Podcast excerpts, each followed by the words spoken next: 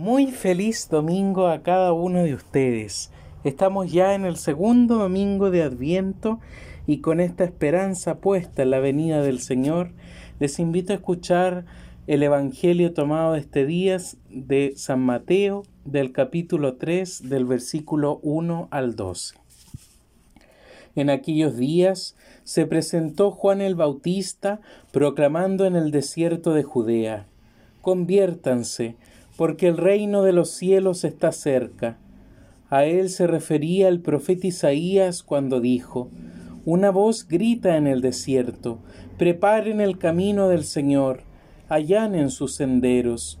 Juan tenía una túnica de pelos de camello y un cinturón de cuero, y se alimentaba con langostas y miel silvestre.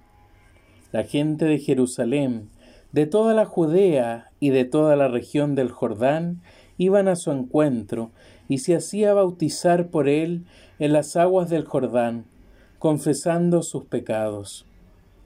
Al ver que muchos fariseos y saduceos se acercaban a recibir su bautismo, Juan les dijo, Raza de víboras, ¿quién les enseñó a escarpar de la ira de Dios que se acerca produzcan el fruto de una sincera conversión y no se contenten con decir, tenemos por padre a Abraham, porque yo les digo que de estas piedras Dios puede hacer surgir hijos de Abraham. El hacha ya está puesta a la raíz de los árboles. El árbol que no produce buen fruto será cortado y arrojado al fuego. Yo los bautizo con agua para que se conviertan, pero aquel que viene detrás de mí es más poderoso que yo, y yo ni siquiera soy digno de quitarle las sandalias. Él los bautizará en el Espíritu Santo y en el fuego. Tiene en su mano la horquilla y limpiará su era, recogerá su trigo en el granero y quemará la paja en un fuego inextinguible. Palabra del Señor. Gloria y honor a ti, Señor Jesús. Conviértanse, en los caminos del Señor que ya está cerca. Ese es el potente mensaje que hoy día rebosa de toda la liturgia de este día. Este segundo domingo de Adviento nos abre las puertas a reconocer que la presencia del Mesías, que la presencia de Dios viene más cerca aún y concretamente en este acto de conversión, en este acto de dejar atrás lo que nos impide acercarnos a Dios, y de un modo más hoy día potente, reconociendo que Dios, de entre la maldad, de entre la tristeza, el abandono y el agobio, lo hace converger para que la humanidad tome conciencia de que Él está ahí y camina con nosotros. Así lo decía el profeta Isaías en la primera lectura. El Señor hará resurgir de esta tierra infértil la fecundidad. Hará renacer de la muerte aquel que aquel que ha perdido la esperanza hará reconciliar consigo a los que están enemistados, abrirá los caminos, la justicia ceñirá su cintura y la paz marcará sus pasos.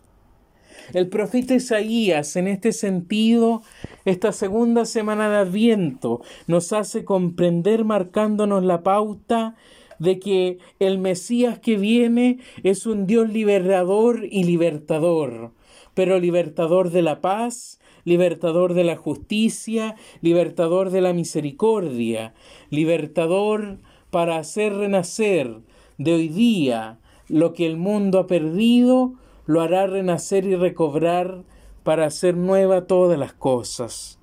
Y nueva todas las cosas para reconocer que Dios siempre cumple su promesa y que su promesa está marcada enviándonos a su propio Hijo para la salvación. No por algo lo cantábamos hoy día en el Salmo 71. Él librará al pobre que suplica y al humilde que está desamparado. Tendrá compasión del débil y del pobre, y salvará la vida de los indigentes. Esas son las tareas que el niño Dios va a cumplir cuando nazca. Va a ser un Dios que consuela, un Dios que escucha, un Dios que se compadece de la fragilidad y un Dios que salva a la humanidad. Un Dios que es capaz de reconocer que en su propia vida está la gran misericordia de Dios para con el pobre. Asimismo también lo dirá San Pablo. Tengan confianza y reconozcan que el ejemplo de Cristo es capaz de convertir un corazón para que glorifique a Dios. Acojan como van a acoger al Salvador. Confirmen esta fidelidad de Dios y reconozcan que Dios ha hecho maravillas cuando nos envía su Hijo. Es decir, este segundo domingo de Adviento somos llamados a reconocer cómo Dios puede cambiar lo que parece imposible. Cuando hoy día parece que todo está perdido, cuando hoy día parece que hay cansancio, cuando hoy día parece que hemos perdido la esperanza, cuando hoy día parece que todo va empeorando en vez de abrirse caminos que nos den claridad, ahí aparece la voz de Dios por medio de sus profetas para recordarnos que la presencia del Dios Salvador se acerca y aún más se acerca, pero esperándola con confianza.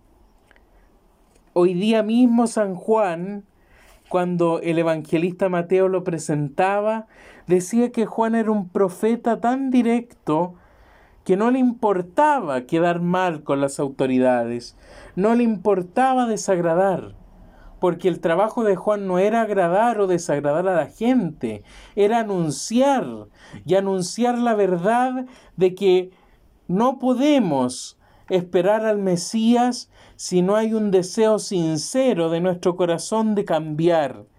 Y cambiar lo malo, cambiar lo que nos aparta de Dios, cambiar lo que hoy día rompe la confianza con Dios, dejar de lado esas actitudes egoístas, dejar de lado esas actitudes orgullosas, dejar de lado incluso todo lo que hoy día me hace pensar en mí mismo, olvidándome de que el que tengo al lado también está necesitado. En la conversión, de la cual anuncia Juan no es simplemente querer arrepentirme de palabra lo malo que he hecho, sino cumplirlo con hechos. ¿Y cuáles son esos hechos? No volver a hacerlo más.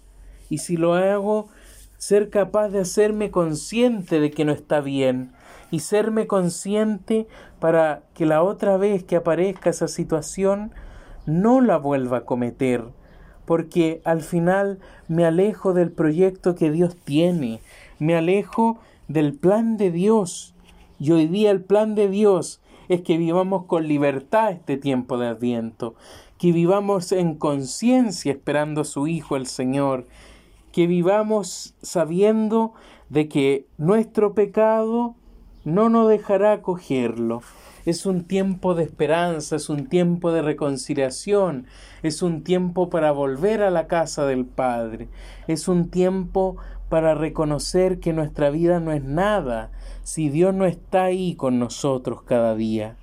Es un tiempo para limpiar nuestra vida, para liberarnos de lo que hoy día nos ata y para reconocer y decirle al Señor que estamos esperándolo con confianza con alegría, con esperanza, siguiendo el ejemplo sobre todo de la Santísima Virgen María, que en este tiempo seguimos celebrando su mes.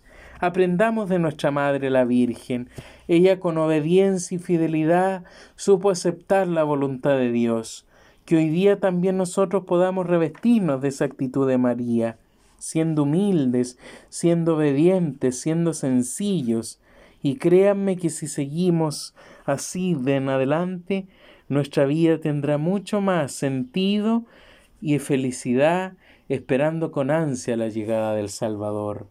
Conviértanse, preparen el camino al Señor, allanen sus senderos, para que Dios llegue y rebose la alegría y la paz que trae este Rey misericordioso. Que tengas entonces un bonito domingo en familia y un bendecido inicio de semana en todas tus actividades.